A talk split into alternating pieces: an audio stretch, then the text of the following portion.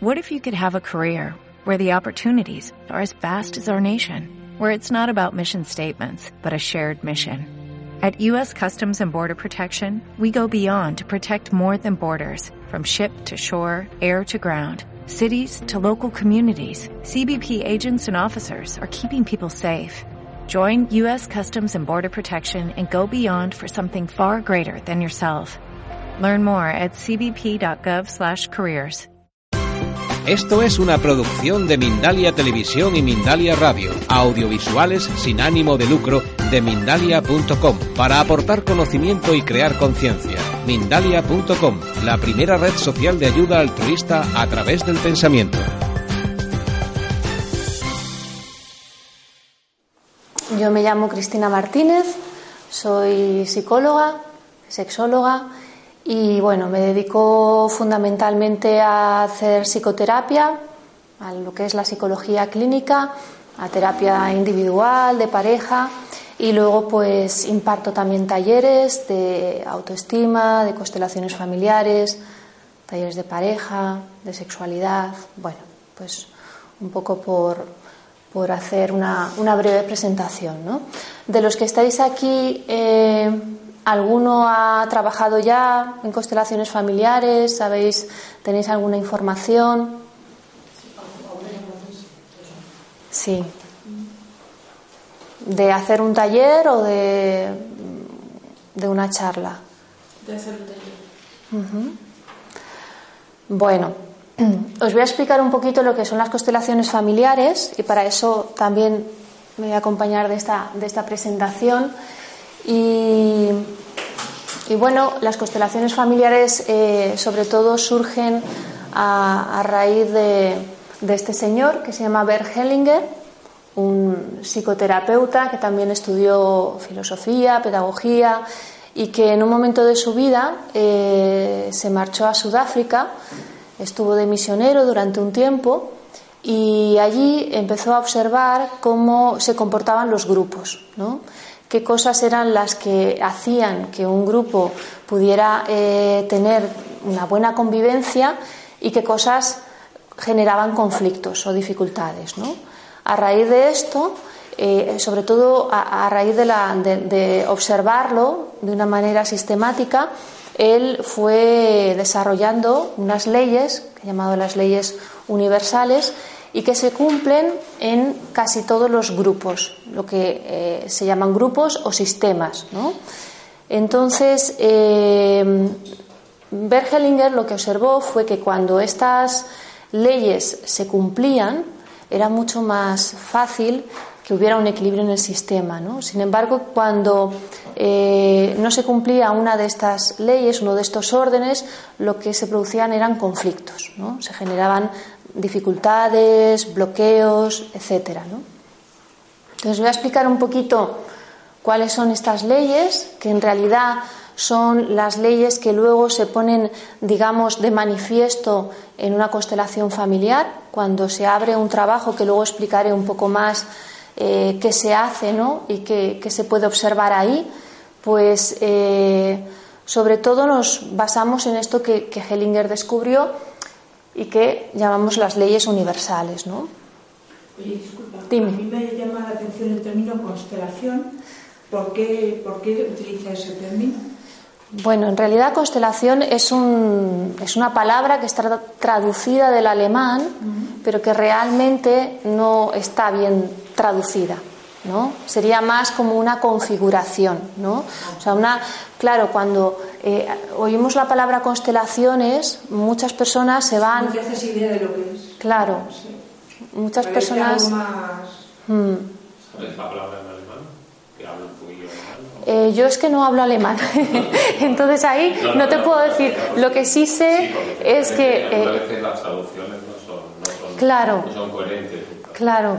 Entonces, lo que sí sé es que la traducción que se eligió para el, el español, digamos que no es exactamente lo que, lo que significa esa palabra en alemán, ¿no? Sería más como mm, lo que he dicho, una configuración, ¿no? Sería como si tuviéramos diferentes piezas de un puzzle, ¿no? Y entonces eh, las quisiéramos ordenar de manera que eh, bueno fluya el amor, ¿no? O sea, eh, Hellinger dice también que con el amor no basta, ¿no? Es decir, que este dicho de que el amor todo lo puede, pues que realmente esto no se cumple en los sistemas, ¿no? Que el amor tiene que tener un orden y que ese orden que tiene que ver con las leyes que voy a explicar, sería como el cauce de este río, ¿no? Es, es el orden el que permite que el amor fluya de una manera sana, ¿no? Entonces, eh, bueno, ese término es cierto que a mí tampoco me, me, agrada demasiado porque además te lleva a pensar en cosas eh, astrales, ¿no? claro. No será que a lo mejor la palabra en alemán son varias palabras unidas de varias cosas. Los alemanes suelen tender a mucho a unir palabras sin artículos y tal, de tal manera que cada una de las palabras unidas tiene, al aglutinarlas, tienen un, significado global, pero en realidad son muchas, muchos significados. Mm. Por, eso, te preguntaba claro, la palabra. Claro. ya digo que, que, la traducción exacta no, eh, no existe. Entonces, claro, es difícil a veces encontrar un término que encaje, ¿no? Y es cierto que este término de constelaciones da, da pie a, pensar que son cosas más de los astros, ¿no? más, esotéricas, lo que tú decías, ¿no? Y es verdad que las constelaciones, bueno, tienen un punto también como misterioso, ¿no? Que ahora veremos el, el por qué. Entonces, básicamente este amor, ¿no? Que, que es lo que impera en las relaciones personales, en las relaciones sobre todo familiares, porque las constelaciones, por eso se llaman constelaciones familiares, ¿no? sobre todo trabajan el origen, y el origen tiene que ver con nuestro padre y nuestra madre, y luego, por supuesto, si vamos yendo hacia atrás, abuelos, paternos, maternos y generaciones anteriores. ¿no? Entonces, em, este amor, como digo, tiene que tener un, un cauce, un orden, ¿no? para que las cosas funcionen y para que todos los miembros del sistema estén en equilibrio. ¿no? De que las constelaciones familiares tienen una mirada no en el individuo, no en el, en el beneficio, digamos, del, del, ego personal, sino en aquello que beneficia al sistema, es decir, a todas las piezas de ese puzzle. A veces, en una constelación, se puede ver que lo que beneficia a ese sistema, a lo mejor a esa persona no es lo que más le agrada hacer, ¿no? Ahora, ahora veremos un poco más en detalle. Pero es una mirada que tiene que ver con cuánto de equilibrado o no está ese sistema. Cuando hablo de sistema, hablo de familia, puede ser también un sistema, es decir, configuramos diferentes tipos de sistemas, ¿no?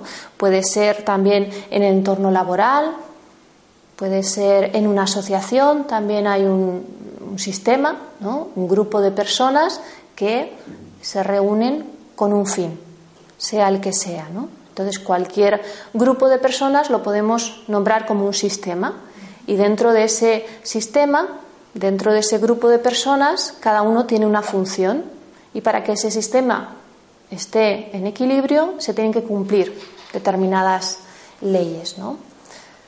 Entonces, una de las leyes que es básica es la ley de la pertenencia, que lo que viene a decir es que todos los seres humanos tenemos un instinto que es casi visceral, que no es una cosa racional, un deseo de pertenencia. Nuestro primer deseo de pertenencia es a la familia. Es decir, que uno necesita sentirse incluido en ese sistema familiar. Porque si no estoy incluida, incluida en el sistema familiar, puede ser que entonces me sienta rechazado o rechazada. Y entonces está, se pone en peligro esto de, ser amado, de ser acogido. ¿no?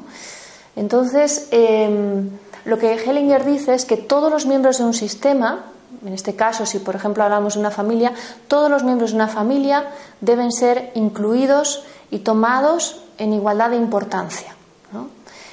Y es cierto que en las familias, pues muchas veces, como surgen conflictos, eh, de manera consciente o inconsciente también excluimos determinados miembros de la familia. Y hay muchos tipos de exclusión, que puede ser desde eh, el insulto, la crítica, eh, desde la no comunicación con ese miembro de la familia, es decir, hay muchas cosas, muchas maneras de excluir al sistema. Entonces, cuando un miembro del sistema es excluido, esto tiene una consecuencia directa en el sistema y a lo mejor en la persona de ese sistema, que puede generarle un bloqueo, un conflicto, a veces una enfermedad también. Es decir, que las constelaciones lo que nos dan es una visión, como digo, sistémica del grupo al que pertenecemos en origen, a nuestro sistema familiar y de cuáles son las posibles causas que están generando ese problema observando el conjunto de miembros que pertenecen a nuestro sistema familiar. Y con esto no quiero decir que mm, no existen otras causas que sean igualmente importantes. ¿no? Es decir, que, por ejemplo, en las constelaciones familiares se trabaja mucho con las enfermedades también. ¿no? Eh, lo que se puede observar es que una enfermedad en realidad es, un, mensaje, ¿no? la enfermedad, el síntoma, lo que nos viene a dar es un mensaje de algo que está desordenado en ese sistema familiar y que está generando un, bloqueo, está generando una enfermedad. Y con esto, como digo, eso no significa que no haya otros abordajes en el sentido, por ejemplo, de la enfermedad que sean igualmente importantes. ¿no? Es decir, para mí el trabajo de las constelaciones es un trabajo que es complementario a otras disciplinas y que si se combina con otras disciplinas, pues uno puede llegar a tener una visión mucho más global, mucho más completa de lo que está pasando, no solo a nivel, por ejemplo, en el caso de una enfermedad, a nivel orgánico, sino a nivel sistémico, a nivel emocional, y desde ahí poder abordarlo de una manera mucho más, más completa. Esta sería un poco la, idea. A veces hay personas que, hacen una constelación y se creen que por eso ya se ha resuelto el problema, ¿no?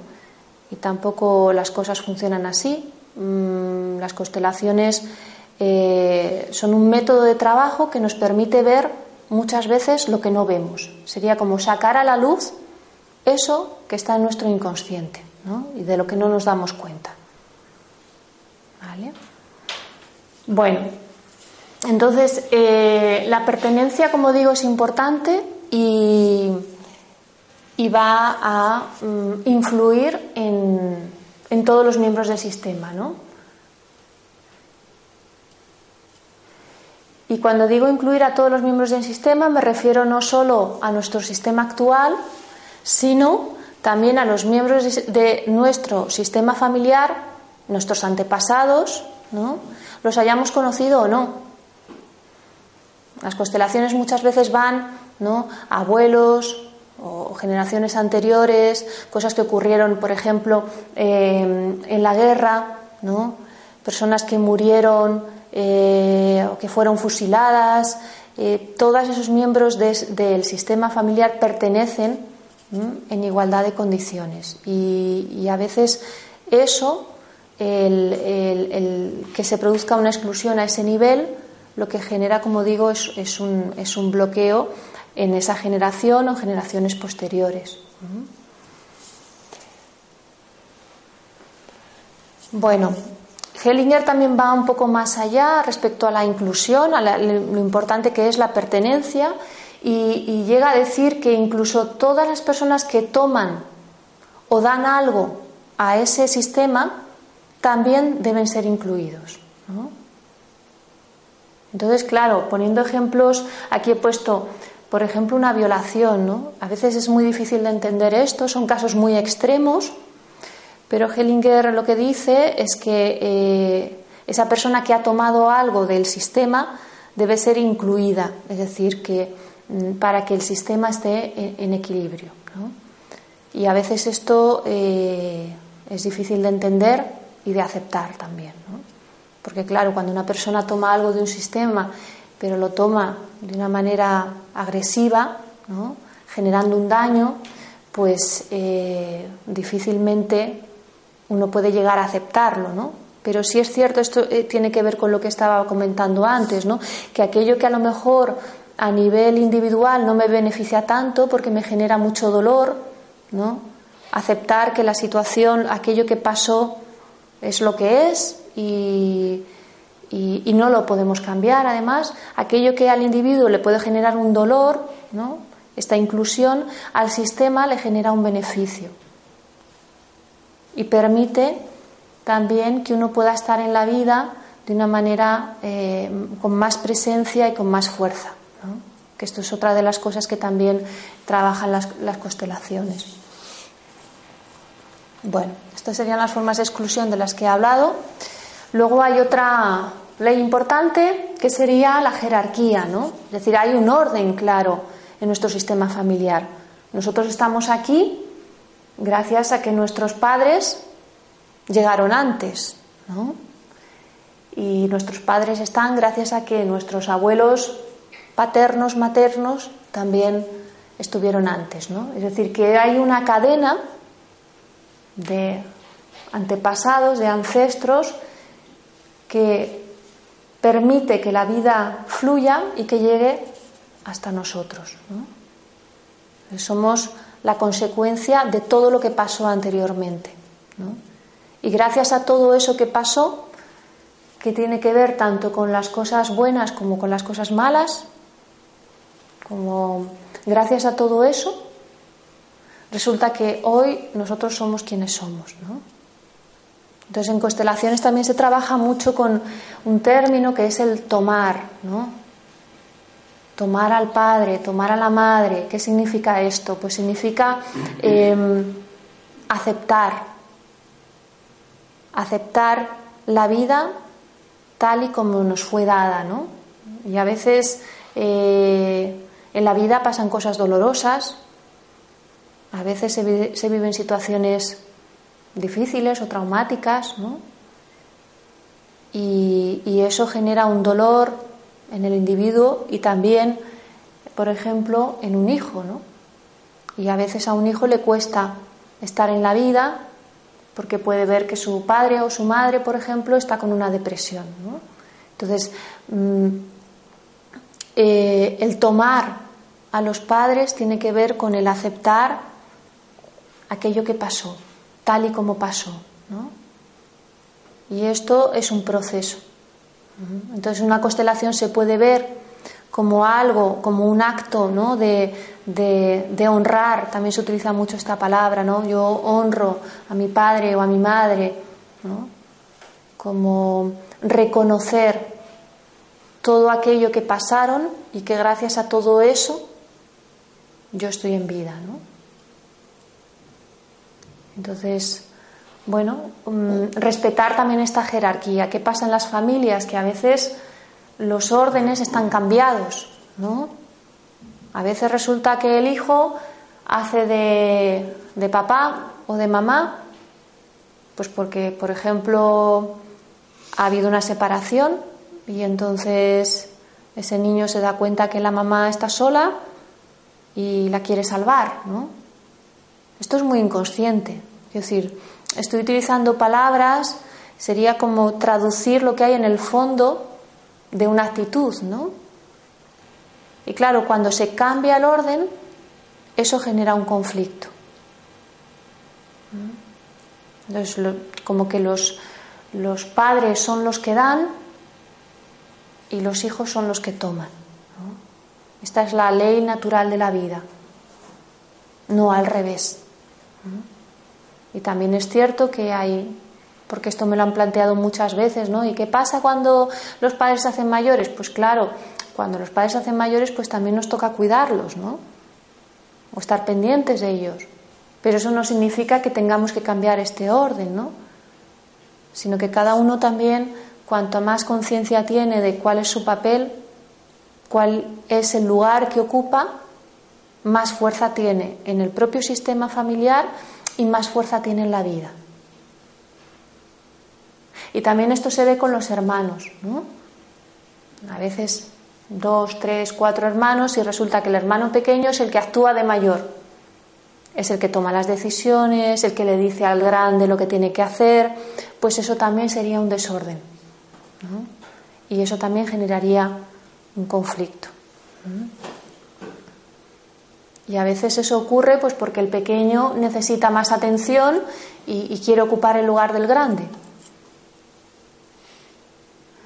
Cabe una pregunta que sí. digamos, eh, pero cuando hablas de sistemas familiares y tal, estás hablando del modelo básico, digamos, europeo que nos queda, o, prácticamente universal, digamos, o mayoritario, digamos, en mundo actualmente porque eh, a lo largo de la historia los sistemas familiares han ido cambiando. o sea, no eran de mujer, hombre y hijos, etcétera, sino que eran las comunidades enteras, ¿no? Porque yo sepa, están incluso en los museos y tal, ¿no? ese, tema. Entonces, cuando hablas de familia, hablas de lo que es el, lo que nosotros conocemos madre, padre, abuelo, etc. Hablo de lo que nosotros conocemos y me baso también en lo que Hellinger exploró en, en tribus, es decir, en, en otras, eh, en cómo se organizaban otros grupos, ¿no? Por supuesto, estábamos hablando de esta época y. Con razón, en África existían sistemas diferentes que no fueran la, la pareja en sí, sino que hmm. incluso, digamos, a lo mejor bastantes mujeres y a lo mejor hombre o, viceversa. Mm. Me estoy refiriendo sobre todo a, los sistemas, digamos, actuales, ¿no? Pero sí es verdad que estas leyes imperan eh, siempre que hay un grupo y un grupo es más de dos, ya es un grupo, ¿no? Entonces ahí esas leyes ya aparecen, ¿no? Si se... Indiferentemente sea familia biológica o no. O sea, tiene que ser familia biológica o... A ver, dentro de, las, de los grupos hay diferencias. Es que, mm, por ejemplo, a día de hoy hay muchas nuevas familias, ¿no? Hay muchas eh, em, familias de padres y madres que tienen hijos de anteriores relaciones y que forman una nueva familia, ¿no? Y ahí, por supuesto, por ejemplo, este orden de la jerarquía es muy importante. ¿Quién vino antes? quién tiene prioridad, ¿no? A veces, por ejemplo, tener una relación de pareja con una persona que ya tiene un hijo implica tener claro dónde está la prioridad, ¿no? Es decir, que uno no puede ser prioritario en una, en, una relación donde una persona tiene una responsabilidad, ¿no? Entonces eso sería también, eh, tendría que ver con el orden del que estamos hablando. ¿no? Y y dentro de esto que tú planteas hay muchos matices, porque claro, si es, no es lo mismo una familia biológica que una familia donde hay una adopción, donde entonces también tenemos que incluir a los padres adoptivos aunque no estén, porque gracias, perdón, a los padres biológicos, porque gracias a que esos padres biológicos tuvieron ese niño o esa niña y gracias también a las miserias que tuvieron que pasar y que lo dieron en adopción, resulta que hay otra familia que puede cuidar la vida de ese ser que fue creado por otros, otras personas. ¿no? Entonces ahí entraríamos también en la otra ley que he dicho de la pertenencia. ¿no?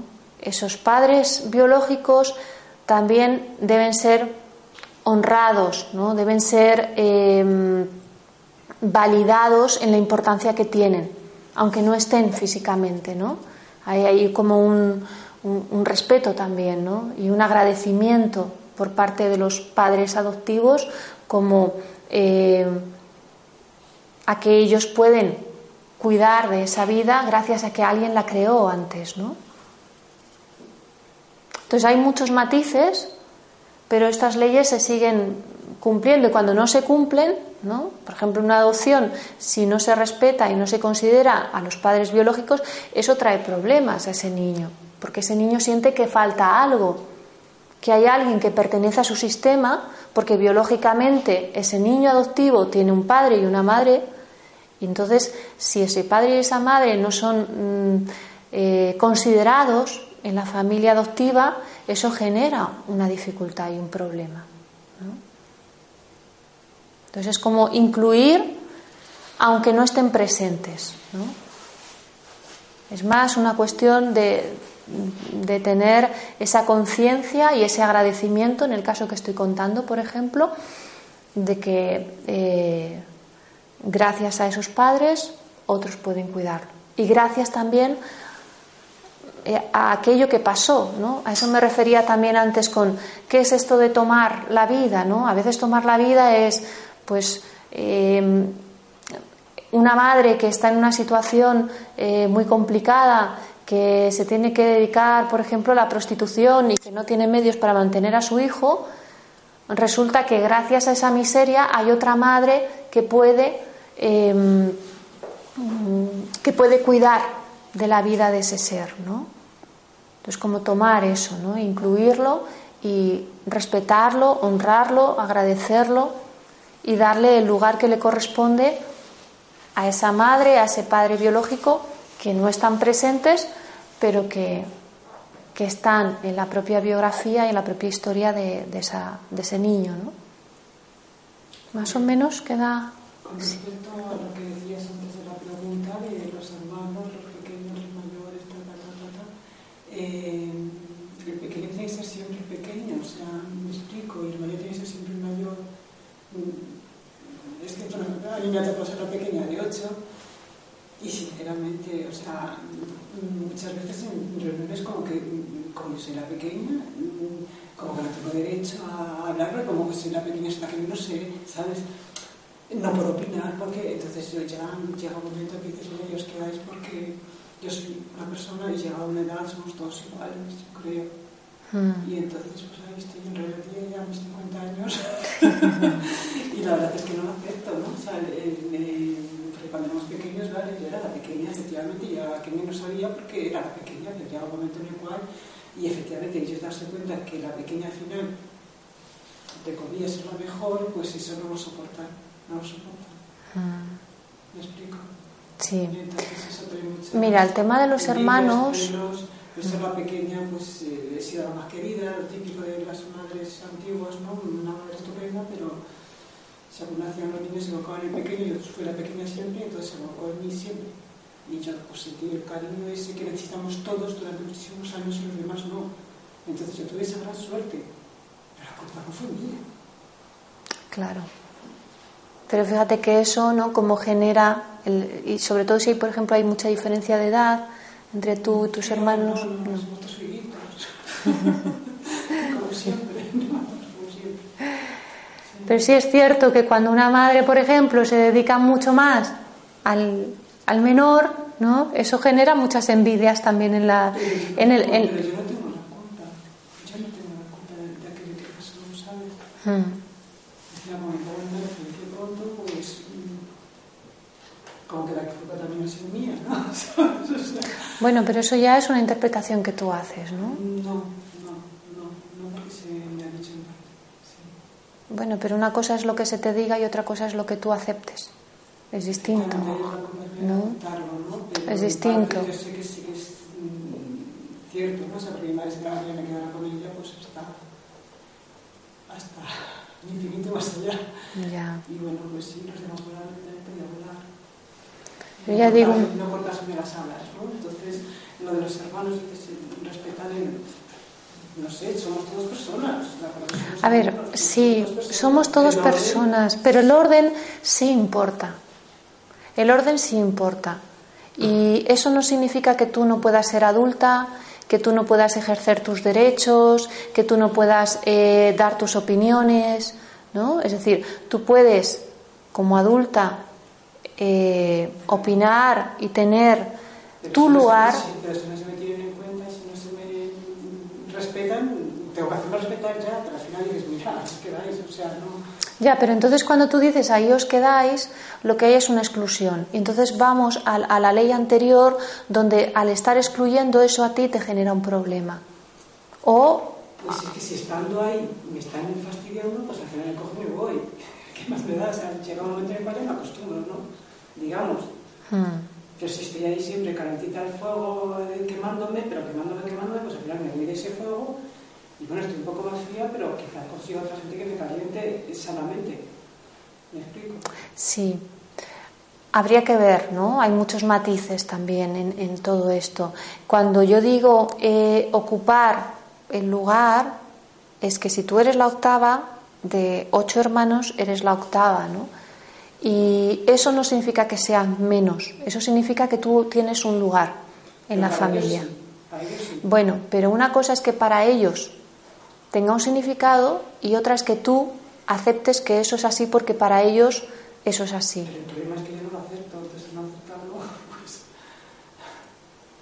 Bueno, yo te diría que a veces cuando uno entra en esta dinámica y entonces aparece la, exclusión, eso también está generando un problema. ¿no? Eh, ocupar el lugar es ocupar tu lugar de fuerza, y el lugar que te corresponde en la familia. Es decir, es, no puedes negar, si tú eres la octava, eres la octava. Eso no te quita ningún derecho como hija, ni, ni te da más ni te da menos. Simplemente es. ¿no? Hellinger tiene un libro que se llama Reconocer lo que es. ¿no? Es esto, esto es lo que es. ¿no? Yo en mi caso, por ejemplo, soy la pequeña y bueno, solo somos dos, ¿no? Pero yo cuando empecé a hacer la formación en constelaciones, y claro, tenía que hacer muchas, eh, mm, tenía que constelar muchas cosas mías, ¿no? Yo me di cuenta que realmente yo no estaba ocupando mi lugar, porque yo, de una manera consciente o inconsciente, estaba considerando que mi hermano no tenía capacidades para ciertas cosas y que yo decidía de alguna forma o yo sentía que em, mi como que mi opinión, mi actitud era más válida, ¿no? Y esto es un acto de soberbia, ¿no? Que tiene que ver con que yo no ocupaba mi lugar. Entonces, yo soy la pequeña y ahora estoy en mi lugar. Y eso no significa que yo no pueda dar mi opinión, que yo no pueda decirle a mi hermano, oye, esto me parece mal, o yo no lo haría así, o, ¿no? Pero ocupar el lugar es mm, tampoco traspasar los límites con el otro, ¿no? y dejar que el otro también ocupe su lugar, porque entonces si yo le excluyo, que yo esto también lo hacía, pues eso a mí me genera un problema, porque entonces yo voy por la vida viviendo con rabia. ¿no? Por, por, poner un ejemplo, ¿no? años, con 18 años, discutía con mi hermano, que lleva dos años, con el que siempre jugué, estábamos hablando de cierto tema, y, pero mírame a los ojos, yo cuando hablo con la gente miro a los ojos. Tú cuando hablas con tu jefe, la que miras a los ojos. Que no, que no había que mirar a los ojos a la gente. vamos a ver. O si no me estás mirando la cara, no me miras a los ojos. Yo sinceramente, o sea, yo necesito ver tu mirada, tu expresión, tu, ¿sabes? Sea, no me siento que estás hablando conmigo. Pues no. Que no, y que no, y que no. Machismo puro y duro, o sea, me explico, y yo, soy mayor que tú, y encima soy el hombre, y, lo que vale es lo mío. Esto como hace dos años. Ya, pero fíjate todo lo que se mueve, ¿no? Toda la rabia que te genera. que... Estoy diciendo que tengo toda la razón, porque yo lo he leído, porque yo sé, que efectivamente es apuntarlos con la gente y que mira a los ojos a gente. Hombre, no vas a estar constantemente mirando, pero sí bueno, por lo menos una comunicación con la mirada. Ya, pero a ver, una cosa es tu deseo, aquí es que entraríamos ya a un tema más personal, ¿no? Pero por darte una respuesta más resumida, una cosa es el deseo que tú tienes de que tu hermano te mire a los ojos y otra es lo que él puede o no puede hacer. ¿Sabes? Porque hay veces hay personas que no pueden hacerlo de otra forma, que también tienen sus limitaciones, ¿no? Y que a lo mejor no es tanto una cuestión de mala intención hacia ti, sino de una limitación propia. ¿no? Lo que pasa es que, claro, a veces eso lo que genera es todo un movimiento interno de rabia, de sensación de no ser considerada, ¿no? de no ser respetada, de no ser aceptada. Entonces, ante ese dolor, volvemos a lo que yo estaba explicando antes. Como no te sientes incluida, entonces vas tú y excluyes y dices, ah, yo con este no quiero saber nada. ¿no? Pero este es un miembro de tu sistema familiar. Entonces, ponerlo en su lugar no significa, no significa Mm, que, tengas que estar viéndole todos los días y aceptando lo que él te dice, pero significa considerar que esa persona, que es tu hermano, tiene la, mismas, eh, la misma validez eh, sus opiniones que las tuyas, por ejemplo, aunque no te gusten nada sus opiniones. Pero son igualmente válidas, tienen el mismo peso, tienen su lugar de pertenencia en la familia y poderle observar desde ahí. ¿no?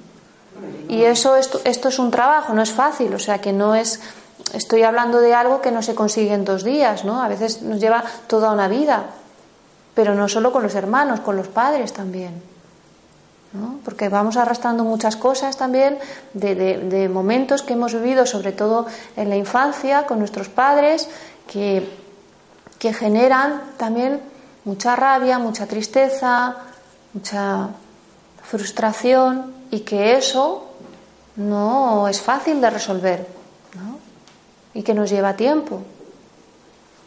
Entonces, bueno, las constelaciones es una herramienta más que nos permite ver qué nos está pasando, qué eh, lugar ocupamos en nuestro sistema familiar, si estamos tomando la fuerza, si realmente tomamos la vida tal y como nos ha, nos ha venido dada, ¿no?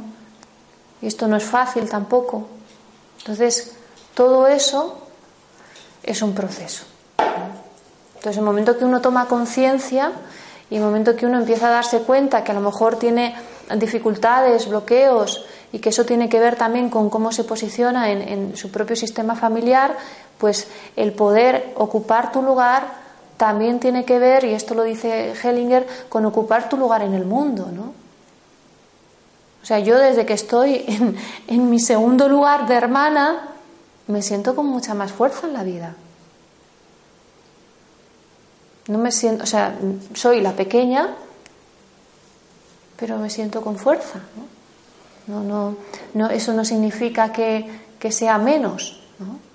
Significa que estoy ocupando mi lugar. Ya sé que estoy hablando, a ver, yo estoy hablando de cosas que luego también se trabajan, no se viven. ¿no? Le estoy poniendo palabras a, experiencias que, por ejemplo, en una constelación puedes llegar a tener. ¿no? ¿Qué es esto de ocupar mi lugar? Bueno, no es lo mismo que te lo explique, por ejemplo, a que tú hagas una constelación, tu constelación, y veas cómo te sientes cuando tú ocupas tu lugar. O veas cómo se siente un representante, ¿no? que sería la persona que eh, se mueve, mm, por ejemplo, tu representante, una persona que tú eliges, que sale al grupo y que se deja llevar por su movimiento. Y cómo se siente esa persona cuando está en su lugar o cuando no lo está. ¿no? Y eso es algo que se vivencia también. Como que ponerle palabras a veces es trivializarlo, ¿no? Como, como que cuesta llegar a entender un poco más, ¿no? Y el entendimiento está también en la vivencia. Para eso se hacen las constelaciones, ¿no? Y, esta charla también, bueno, ayuda a entender por qué, pues porque todos hemos desarrollado un sistema racional que necesitamos analizar, necesitamos entender, necesitamos eh, saber por qué nos pasan ciertas cosas y, y, eso muchas veces nos ayuda, nos calma para poder entrar en otro espacio. ¿no? Y el espacio de las constelaciones no es un espacio racional, quiero decir, no es algo que tú eh, cuando estás trabajando en una constelación estás pensando cómo lo vas a hacer, sino que es más un trabajo de, fluir, es un trabajo fenomenológico del aquí y el ahora, lo que está pasando en este momento, ¿no? un trabajo más energético de dejarse llevar por lo que está ocurriendo, por el propio fluir del cuerpo, ¿no? Si me apetece andar y voy para allá, o si me apetece sentarme, o si me apetece llorar, o me apetece reír, estas cosas pasan en una constelación, ¿no? ¿Y por qué pasan? Pues esto tiene que ver con lo que yo hablaba antes, un poco de lo misterioso, ¿no? De parte del, por lo que muchas personas les atrae el mundo de las constelaciones y les eh, llama la atención, ¿no? Hay una una teoría, que es la teoría de los campos morfogenéticos, que explica un poco que realmente cuando se abre una constelación, eh, hablo de abrir una constelación que significa que una persona plantea un asunto que le preocupa y sobre ese asunto vemos cuántos elementos hay. ¿no? Por ejemplo, quiero ver eh, la dificultad de relación que tengo con mi padre. por ejemplo. ¿no? Entonces, del, del, del, grupo de personas se elige a alguien que representa a esa, a esa persona que quiere ver su asunto y alguien que representa a su padre, por ejemplo. Y esas personas se dejan llevar por un movimiento. ¿no? Entonces, el momento que se abre la constelación, que es cuando estas personas están dejándose llevar por este movimiento, eh, también esta teoría lo que dice es como si se abriera la memoria inconsciente de ese sistema familiar, como que energéticamente resonamos con esto, ¿no? Y entonces pasan cosas que pasaron en nuestro sistema familiar y que a lo mejor son cosas de las que nunca se ha hablado, a veces ha habido abortos, a veces se han producido situaciones traumáticas, de las que no se han hablado. Y eso aparece también, se ve. Entonces, claro, todas esas cosas que, no, que son eh, tabú, que no son nombradas, que son cosas secretas, generan, como decía, también una dificultad y un problema. ¿no? Por ejemplo, una mujer que tiene abortos, pues también ese, ese niño o esa niña no nacida, pero sí engendrada, aunque no haya nacido, ocupa un lugar en el sistema familiar. Y a veces hay, a veces, o en la mayoría de los casos, las madres que tienen abortos, también hay una parte de, esa, de su propia energía que está en el pasado, ¿no? en aquello que no fue, en aquel hijo que no nació. ¿no? Y eso se genera, genera una. Eh, luego tiene otro, otro hijo y entonces ese hijo se da cuenta de una manera inconsciente, energética, que la mamá no está presente. Y entonces el niño hace lo que sea, ¿no? Y un niño puede, por ejemplo, desarrollar una enfermedad para que la mamá esté presente y le cuide. Quiero decir que hay muchas cosas, digamos que hay otros lenguajes que no son los racionales, ¿no? que nos están afectando continuamente. Y sobre todo cuando somos niños, ¿no? Una pregunta que me cabe. En, la, en las primeras imágenes que nos has presentado, utilizas en las constelaciones una palabra, digamos, como muy puesta, digamos, de color de rosa. Utiliza la palabra amor y tal. Eh, y luego utilizas también, digamos, un poco el grupo familiar, biológico o no biológico. Pero yo no tengo quizá tanta nivel académico como tú, pero, pero tengo y tal. Y, yo digo siempre que las familias nos tocan, no, no, no las elegimos. Y entonces, dentro de las familias, mi escuela de vida es que, bueno, pues hay de todo, desde, muchas veces no precisamente amor como lo, lo presentan, digamos, en las primeras pantallas, pantallazos que nos has expuesto. Entonces, eh, quiere decir que, es más, incluso, digamos, yo creo que está presente bastante, digamos, eh, el antídoto de, del amor, del odio, tal, ¿no? En, las familias, inclusive, digamos, bueno, ha habido muertes y mientras que estabas hablando, me venía, digamos, un caso, digamos, que conocemos todos, digamos, el cuando estabas hablando de las adopciones, me venía el caso de la niña esta china, digamos, matada por los padres adoptivos. Entonces no sé cómo qué explicación, digamos, tienes o bueno, puedes ofrecer. Eh, realmente ahí el término que aparece es amor, ¿no? Pero es cierto que, que hay amores insanos y hay amores ciegos, ¿no? Y de esto también hablan las constelaciones, es decir, que hay una energía del amor que cuando no está ordenada también es destructiva. ¿no? Y tiene que ver con esto que tú estás hablando. ¿no? Entonces habría que ver en este sentido qué dinámicas están eh, moviendo en ese sistema familiar. Pero claramente es un amor insano, es un amor que es, es una forma de amar, vamos a decir, patológica, ¿no? que genera un daño en el otro. Pero la energía es la misma. Lo que pasa que no está ordenada ni es una energía sana, ¿no? Lo que viene de unas dolencias, de unas carencias y probablemente si investigáramos en los sistemas familiares de estas personas, de sus padres adoptivos que estás mencionando, pues habría otras eh, influencias a nivel eh, generacional que les llevaran a una situación así, ¿no? Entonces, pues,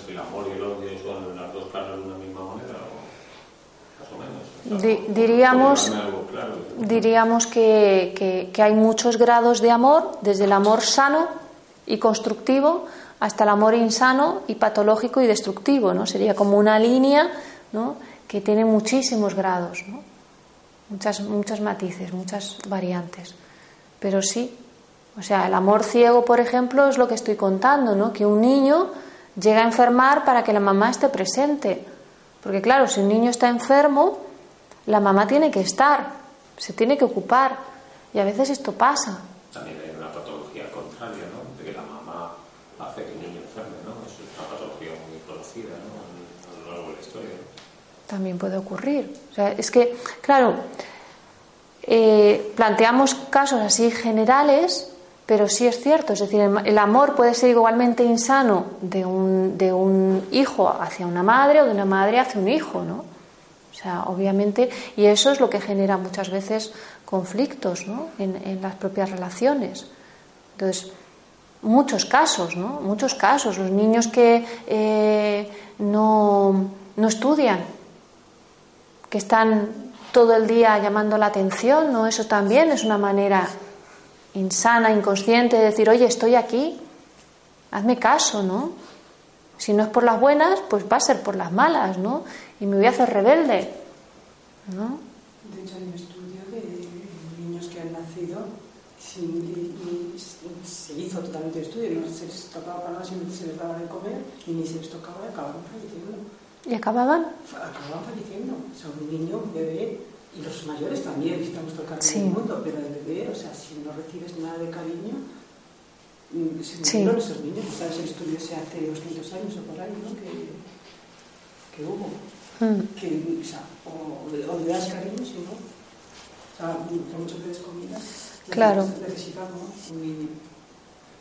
Pero a veces esto no, no, no podemos mmm, pedir el amor, digamos, de manera sana y hacemos lo que sea por pertenecer, que era lo que yo estaba contando al principio, ¿no? Para que a mí me quieran, yo hago lo que sea. Y si me tengo que portar mal, me voy a portar mal. Y si tengo que ser un niño rebelde, voy a ser un niño rebelde. Y si termino enfermando, pues también. ¿no? O sea que muchas cosas que, que están en lo profundo, ¿no? que no son conscientes, no es algo que digamos de manera racional voy a ponerme a hacer esto, ¿no? sino que surge ¿no? desde un, un contexto eh, familiar en el que hay carencias y sobre esas carencias uno actúa como puede. Bueno, la verdad es que mm, esto da para mucho y el tiempo se nos está agotando, entonces, eh, bueno, voy a terminar un poquito de contar eh, estas leyes, ¿no? Para saber hacia dónde quieres ir, primero tienes que saber de dónde vienes, ¿no? Si no es muy difícil como un poco eh, enraizarnos también, ¿no? O sea, ¿qué nos da fuerza? Pues también estar en, en, paz con aquello que fue, de dónde venimos, con lo que pasó, sobre todo con nuestro padre y nuestra madre, ¿no? Porque si no, tal y como pone, aquí, ¿no? Si no te, te, reconcilias con tu sistema, no estás en paz, ¿no? Con quien te dio la vida, ¿cómo te va a ir bien la vida, ¿no? resumidas cuentas, es lo que dice también este enfoque. ¿no? Si ando peleado con, con mi padre, con mi madre, pues probablemente eso va a tener consecuencias en mi vida personal. Puede ser en la pareja, puede ser en el trabajo, puede ser en mi salud, pueden ser en muchos aspectos, ¿no? Bueno, y la última ley sería la ley del intercambio, que algo he mencionado antes, ¿no? De, eh, el intercambio entre adultos debe ser equilibrado, eso significa que uno da y toma, digamos, en la misma medida o en la medida en que se siente eh, que es recíproco. Y en el caso de padres e hijos, los padres son los que dan y los hijos son los que toman. Lo que yo hablaba antes de que cuando esta, esto se desordena y el hijo se empieza a ocupar del papá o de la mamá, pues eso también genera un, conflicto y, un, y, un, problema. Bueno, básicamente serían estas las, las leyes principales que cuando se abre una constelación eh, es lo que se observa. Entonces, hay distintas maneras de, de, constelar. Se puede constelar en grupo, que es lo que haremos mañana en el, en el taller. ¿No?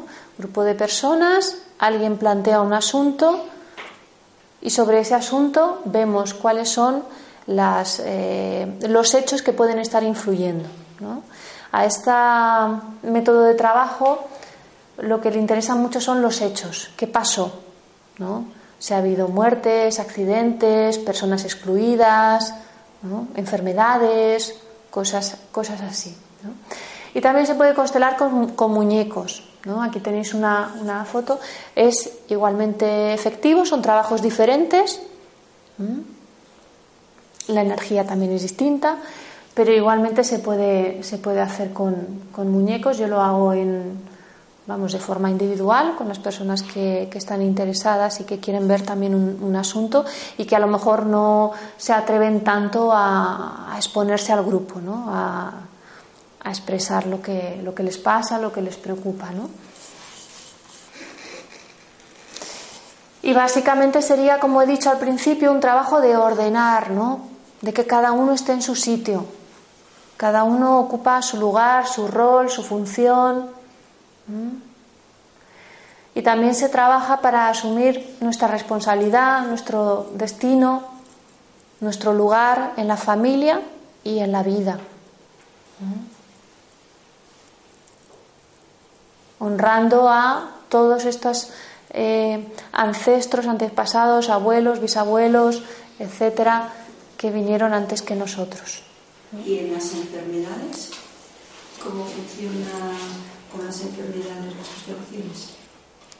Pues se puede plantear si hay una enfermedad, se puede ver primero con qué está relacionado, esta, eh, o sea, sacar la enfermedad, el síntoma y a la persona y ver con qué está relacionado esto. O sea, no es. Em, la enfermedad siempre, como decía, siempre trae un mensaje. Entonces, a veces la enfermedad representa a alguien del sistema que fue excluido, por ejemplo. Entonces, eh, se le pregunta a la persona, ¿no? Como digo, o sea, al principio hay eh, un tiempo en el que la persona que quiere constelar un asunto, si es una enfermedad, pues eh, yo le preguntaría sobre, sobre hechos familiares concretos, ¿no? que se ha producido, que si ha habido alguna, alguna muerte, algún aborto, alguna situación, alguna persona excluida, para tener en cuenta estas leyes de las que yo hablaba al principio. ¿no? Si todos los miembros del sistema están incluidos, si todos los miembros del sistema eh, ocupan el, orden que eh, el lugar perdón, que les corresponde, si hay un equilibrio entre el que da y el que recibe, si no está el niño ocupándose de, un mayor, por ejemplo. Entonces, eh, a veces la enfermedad representa a alguien del sistema que, ha sido excluido. Entonces, primero se, mira em, la información respecto a la persona que quiere constelar ese asunto sobre su historia familiar, sobre los hechos familiares que, que son importantes, en función a veces de qué dinámicas se van generando en la propia constelación, también se puede seguir preguntando, porque se ve que a lo mejor hay alguien que está mirando al pasado, ¿no? y eso puede tener que ver, como digo, con alguien que no fue tenido en cuenta. Entonces, eh, sí, se constela igual que con una relación familiar, ¿no? puede ser con el padre, la madre, un hermano. Estás, sí. entendido bien, estás un poco resumiendo, digamos, que eh, las enfermedades no son una casualidad, digamos, que uno tiene una, una, relación, digamos, interfamiliar, digamos, de los que se han ido, están, no están, o sea, que, o sea, que no es una casualidad. A ver, eh, las enfermedades, desde el enfoque sistémico, traen un mensaje. ¿Vale? Que puede ser del pasado. Sí y que puede ser en relación a lo que he contado, a que una de esas leyes o varias no se están cumpliendo, ¿no? Es decir, que hay un desorden en el sistema familiar. Y con esto no quiero decir que la enfermedad esté provocada solo por esto. Es decir, el enfoque sistémico lo que nos permite es ver a nivel sistémico, ¿vale? Pero el enfoque, por ejemplo, orgánico nos permite ver qué es lo que, se está, lo que está ocurriendo a nivel orgánico en nuestro cuerpo. El enfoque psicológico nos permite ver qué está ocurriendo a nivel psíquico y emocional en esa persona que ha desarrollado esa enfermedad. Y lo que he dicho al principio, y para mí es muy importante, es que todos estos enfoques son complementarios. Y que no nos confundamos con esto. O sea que si hay una persona que tiene un problema o tiene un, cáncer, no por hacer una constelación ya estamos resolviendo el problema, ¿no? Me parece que... Psicológico y orgánico que has mencionado, digamos, no están relacionados. Sí, están relacionados, sí. Y todo esto es un campo de exploración muy amplio que es la psicosomática y que tiene que ver con la relación entre cómo, cómo trabajan nuestros órganos y cómo estamos a nivel emocional, a nivel psíquico. Sí, es un campo muy amplio y un campo apasionante también desde mi punto de vista. ¿no? Entonces, eh, son lecturas diferentes y para mí complementarias. Es decir, que todo aporta, todo suma y en la medida que tomo conciencia de todo esto, por ejemplo, en relación a una enfermedad, puedo encontrar, digamos, un camino más completo para conseguir o una eh, sanación o una mejora o un mayor bienestar en el proceso de, esa enfermedad.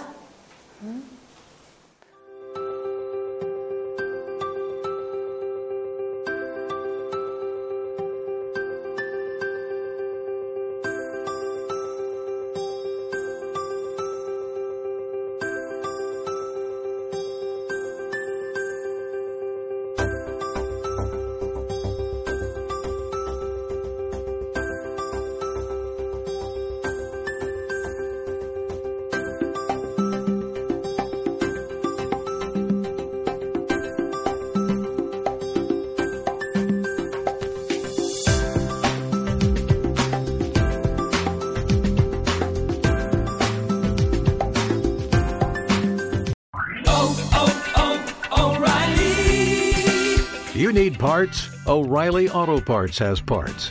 Need them fast? We've got fast. No matter what you need, we have thousands of professional parts people doing their part to make sure you have it.